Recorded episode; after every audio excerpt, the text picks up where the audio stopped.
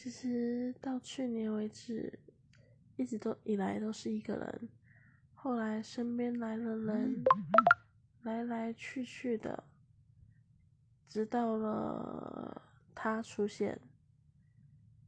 那他的出现带给了我很多，嗯，快乐、陪伴。他也让我学会了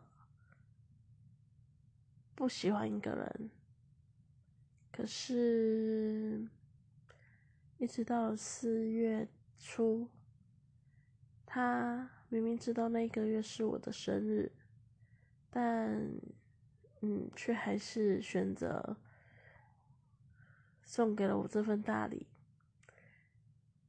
他喜喜欢上别人了。也跟别人在一起，但是我不后悔，我认识他，